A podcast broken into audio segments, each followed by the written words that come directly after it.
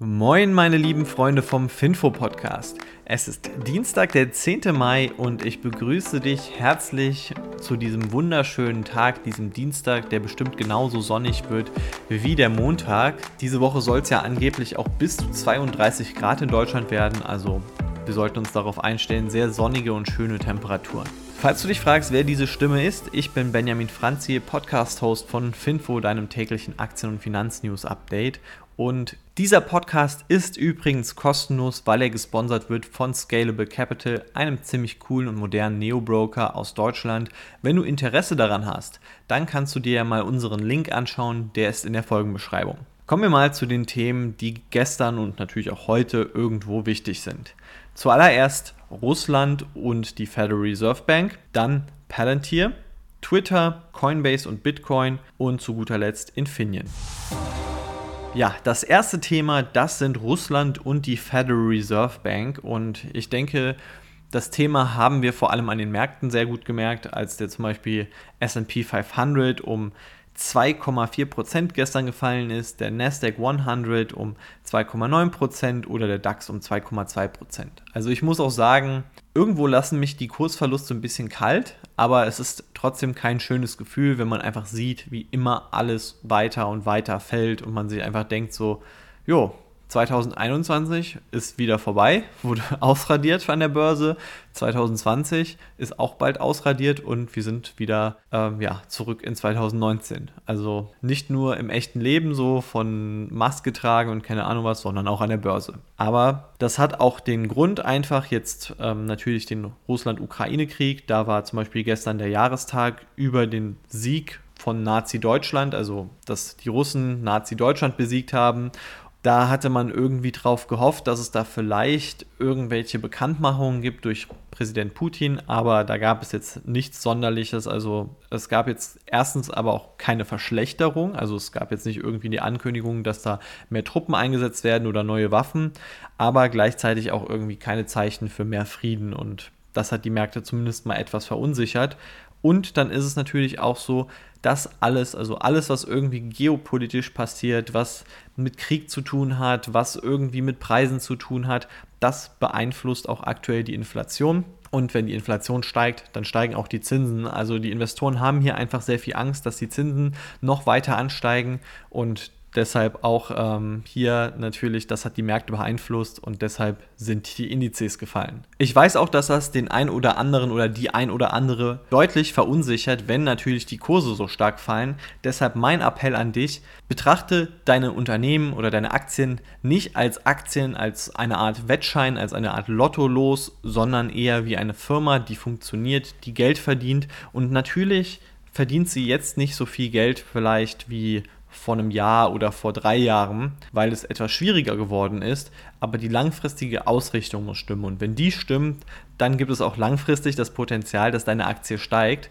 beziehungsweise dass deine Aktie dir einfach schön steigende Dividenden zahlt und dann bedeutet das auch, dass für dich am Ende des Tages mehr Geld auf dem Konto und im Depot landet. Kommen wir mal weiter zu Palantir. Die sind nämlich gestern um 20% gefallen nach den Quartalszahlen. Und die Quartalszahlen, die waren etwa so. Also der Umsatz ist um 31% gestiegen.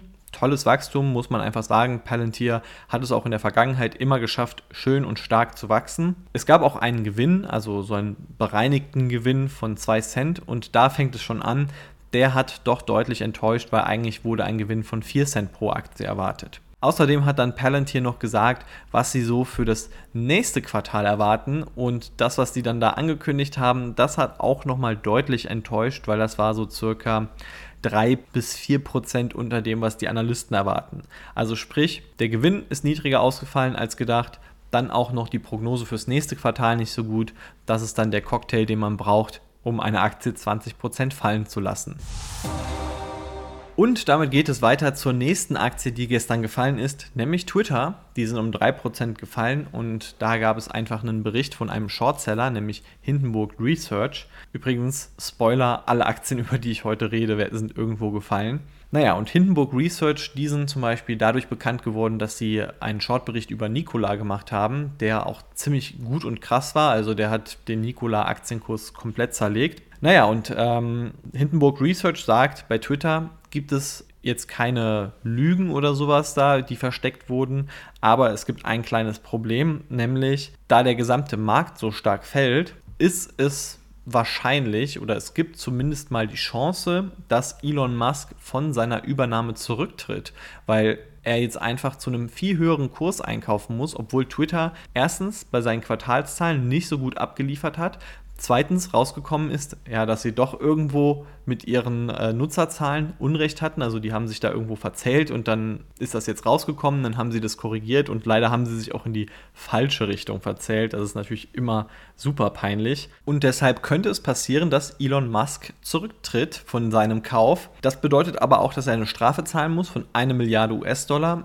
Aber es könnte sich eben nun mal wirtschaftlich für ihn mehr lohnen, einfach zurückzutreten, als quasi einen sicheren Verlust einzulocken. Und dann, wenn er zurückgetreten ist, wird Twitter eher wieder wie der Markt Twitter bewerten würde, bewertet. Und das bedeutet, dass die Twitter-Aktie so circa 40% nach den Berechnungen von Hindenburg Research fallen würde. Und das erklärt vielleicht auch, warum die Twitter-Aktie doch noch relativ weit von diesem Übernahmepreis handelt, den Elon Musk eigentlich ausgehandelt hat, nämlich so circa 11% Aufwärtspotenzial gibt es da.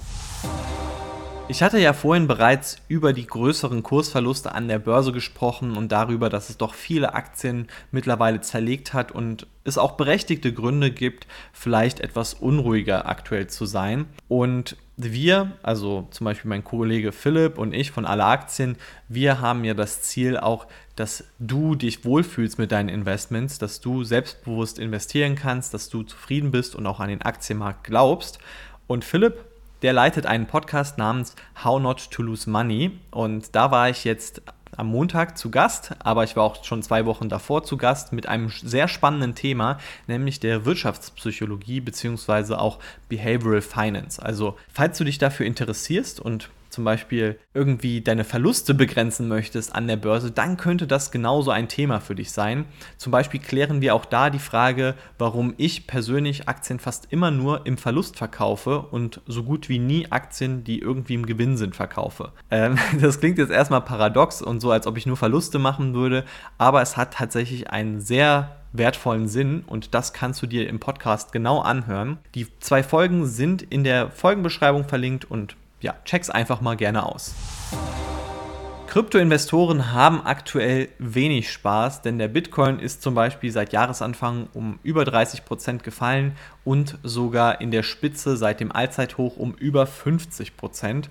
Gestern allein ist er um 5 Prozent gefallen. Also es sind nicht so gute Zeiten für uns Kryptoinvestoren, also vor allem für mich, den Nummer 1 Kryptoinvestor mit meinen 50 Euro bei Coinbase. Da merkt man schon, wenn Kryptowährungen nicht funktionieren, dann funktioniert es noch viel, viel schlechter bei den ganzen Kryptobörsen, wie zum Beispiel Coinbase. Coinbase ist gestern um 14% gefallen, denn es gibt aktuell zwei Probleme. Zuerst mal die fallenden Kryptokurse, was für viele Investoren es einfach uninteressant macht, jetzt in Kryptowährungen einzusteigen, weil man Angst hat, dass man vielleicht sein Geld verliert. Viele Investoren sind ja eher so, dass sie nur in steigende Kurse investieren und dann bei fallenden Kursen ja, mit Verlust verkaufen. Also so, so eine Buy High und Sell Low Strategie. Und dann das zweite Problem ist, einfach, es gibt steigende Zinsen und Bitcoin wirft einfach keine Zinsen ab. Deswegen haben da auch viele Investoren Angst, dass wenn die Zinsen steigen, dass sie die 3% Rendite, die es gerade am Anleihenmarkt gibt, verpassen. Und naja, wir kennen es ja, wer will nicht lieber 3% Rendite mit Anleihen machen, statt 1000% mit irgendeinem Shitcoin, den man in die Höhe pumpt. Also Kryptowährungen werden aktuell irgendwo uninteressanter für einige Investoren, weil die Zinsen einfach am Steigen sind.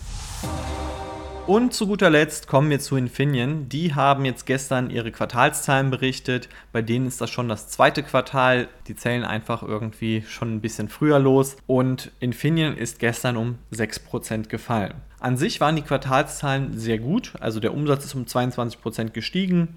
Der Segmentgewinn, also das ist so eine Art bereinigter Gewinn, der ist um 62% gestiegen. Also eigentlich wirklich richtig schöne Zahlen. Bei Infineon läuft es auch aktuell. Und die haben sogar nochmal ihre Prognose für das gesamte Jahr um 4% angehoben, also von 13 Milliarden Euro Umsatz auf 13,5 Milliarden Euro. Und irgendwie ist dann die Aktie trotzdem gefallen. Die Zahlen kamen nicht so, so an, wie es eigentlich hätte sein sollen. Wahrscheinlich einfach, weil der gesamte Markt gefallen ist und Infineon doch schon relativ hoch bewertet ist noch im Verhältnis zum gesamten Markt. Und dann nehmen die Leute einfach ihre Chips vom Tisch und sagen, hey, vielleicht einfach so tolle Zahlen bei Infineon, dann verkaufe ich lieber mal, bevor es wieder schlechter wird. So, und damit sind wir jetzt schon am Ende von diesem Podcast angekommen. Und weil er so kurz ist, hör dir gerne noch den How Not to Lose Money Podcast an. Am besten beide, da hast du nochmal ordentlich Stoff für die Autofahrt oder wohin es dich jetzt auch gerade treibt. Und wir hören uns natürlich morgen wieder am Mittwoch. Mach's gut, ciao.